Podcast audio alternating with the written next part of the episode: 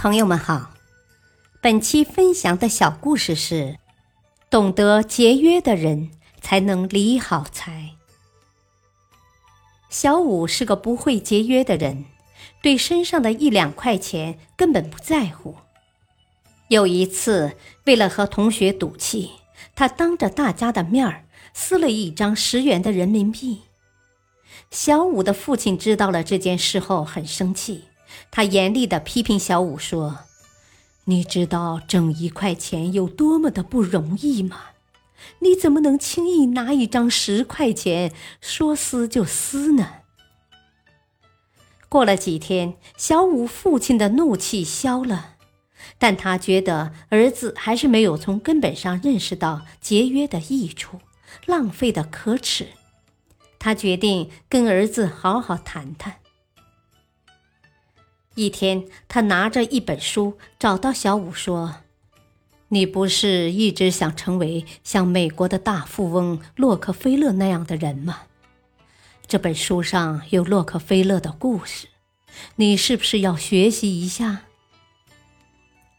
小五在书中发现了这样一段话：“纵然洛克菲勒有万贯家财，但他平时花钱却十分节俭。”别的老板都开自己的私家车，但他却经常搭公车。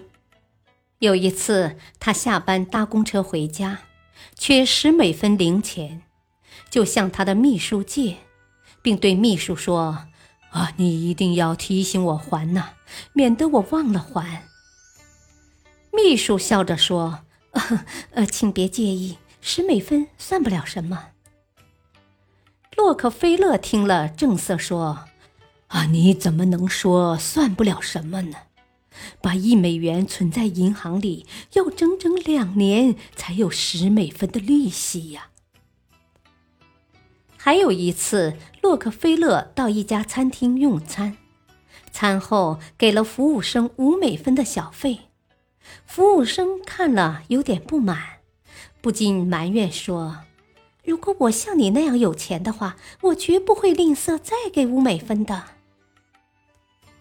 洛克菲勒听了，笑着说：“呵呵，这就是你为何一辈子当服务生的缘故啊！”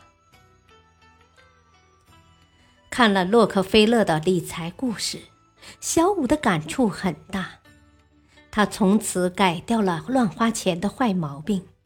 对每一分钱都开始重视起来。